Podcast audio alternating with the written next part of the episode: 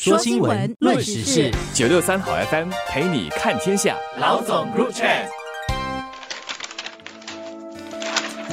你好，我是罗文燕，华文媒体集团营运总编辑。你好，我是吴欣迪，联合早报总编辑。新加坡自四月二十六号大幅度放宽防疫措施以来，相信大家都留意到各个地方的人流量和马路上的交通量都显著增加了。社交聚会人数不再受到限制，所有的员工也可以回返办公场所办公，使得无论是上班人潮，或者是下班后和周末外出的人潮和交通量都回弹了，似乎已经跟疫情前没什么两样。对于开车人士来说，说早上和傍晚巅峰时候的快速公路和主要公路的交通又开始拥堵了。陆路交通管理局的最新数据就显示，随着更多人回返工作场所，快速公路和主干道路的车流量分别已经回到了疫情前的百分之九十五和百分之九十的水平。当局因此决定调高一些地点在某些时段的公路电子收费，也就是 ERP。不过，由于下星期就是六月学校假期了，其中一些将在学校假期结束后才上调。另外。一点就是这次的调整并没有恢复到疫情前的水平。在疫情前，一些闸门的收费在某些时段可高达四块钱至六块钱，而最新一轮调高后的最高收费是四块钱。我想这是因为交通虽然拥堵，但还不至于回到疫情前一百八千的那么堵。毕竟还是有一些人在一个星期某些时候是在家办公的。我看到网上的一些留言说。汽油价呢一直在涨，那么现在公路电的收费也调高了，生活的担子呢又加重了。当然，没有人会喜欢看到收费的上调，但是我们也需要明白，公路电子收费它的目的呢是为了要调节公路上的车流量，这个呢跟压低物价和生活费其实并没有直接的关系，两者不应该混为一谈。所以这一轮的调整主要就是文彦所提到的，是因为一些快速公路和主干公路它的这个车流量已经回到了以前的百分之九十五。符合百分之九十的这个水平。那么，如果我们再详细的去研究路交通管理局所提供的详细的这个收费表，我们就可以发现，收费最高的，也就是说，经过一次闸门就收费三块钱或者是四块钱的，都是在中央快速公路的这个路段。而有用这个 CTE 的驾车者，他们大家都应该都很清楚，这条公路呢，在上下班的高峰时段，真的是已经堵到快要接近这个疫情水平了。这个调整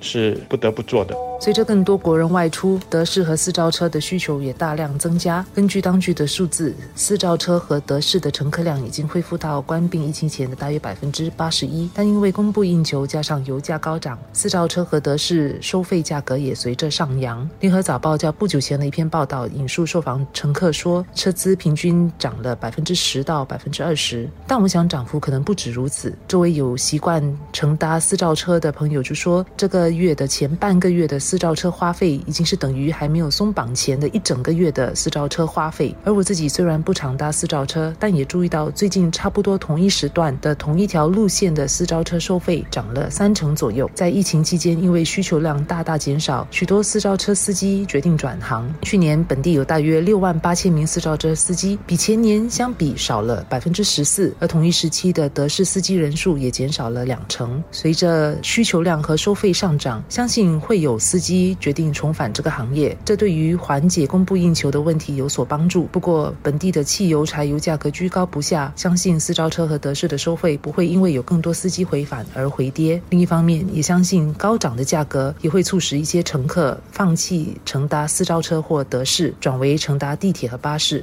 私招车的收费它是动态的，会随着供求而上下调整。如文燕所说的，需求方面，它因为疫情防控措施的这个松绑而大幅度的增加，但是供应呢却没有在短时间内跟得上来。因为那些已经离开这个行业的司机，不是说要回来就能够马上回来的。我们现在只能够希望说，因为需求的增加会促使更多的司机回流，解决供应不足的问题。但是如果你有留意过去这些天的这个新闻报道的话，你就会发现说，现在其实许多行业都因为为生意好转了而急需的请人，呃，航空业也好，旅游业也好，甚至金融业都是如此。我的一个朋友就告诉我说：“你别以为新航它只是急需这个空服员回去，因为航班呢。”恢复的很快，甚至连机舱的这个餐食的供应呢，现在也是很吃紧的。提供机餐餐食的这个中央厨房，现在已经是几乎应付不来了。即使现在新马的这个关卡已经开通了，不再有疫情防控的限制，但是已经回去马来西亚的那些员工，也同样不是说要回来就能够马上回来的。所以人手吃紧的这个问题，我相信还要持续一段时间。公共交通乘客量显然也回升了，但似乎不如驾车人士或乘搭私照车和德士的人那么多。路交局的数据显示，政府放宽工作场所和安全管理措施后，公共交通乘客量有所回升，但仍低于二零二零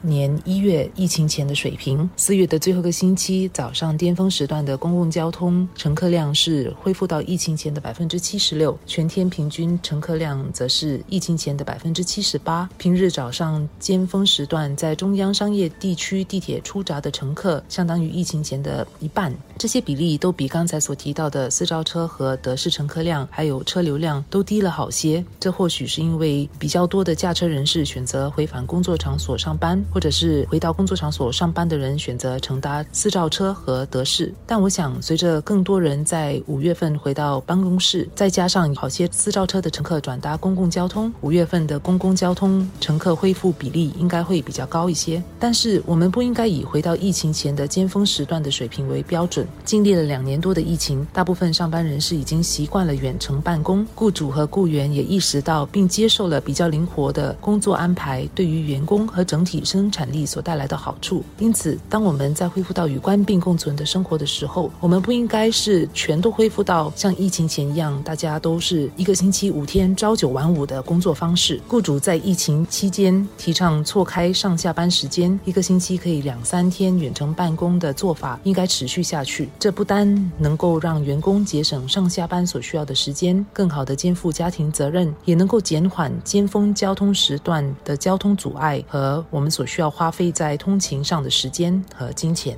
的确，这两年多的疫情让我们看到了，让员工有更灵活的上下班时间，以错开尖峰时段的拥堵，是完全能够做得到的。它不只对生产力没有不好的影响，甚至还可能有助提高生产力。所以，雇主在这方面呢，的确应该要把疫情期间所学到的一些灵活的这个工作安排，呃，让它持续下去。我们知道，如果我们的整个交通系统，不管是公路系统也好，或者是公共交通系统也好，都是以最尖峰时段的这个需求来设计的话，你就需要投入大量的资源。比方说，你就需要更宽、更多的公路，你需要更多的这个地铁的列车。但是，一过了尖峰时段，这些所投入的资源呢，就无形中就浪费了。所以，对整个社会来说，如果我们能够成功的去错开尖峰时段，去舒缓尖峰时段的需求，我们就能够省下宝贵的资源。那么，如果我们再回去我们一开始谈的那个 ERP。的收费作为一个例子的话，因为尖峰时段的拥堵，收费它不得不调高。但是如果因为收费的调高，一些人因此而调整他出行的时间，避开尖峰的时段，那其实对大家都有好处的。有些人呢可以省钱，有些人呢就可以省时间了。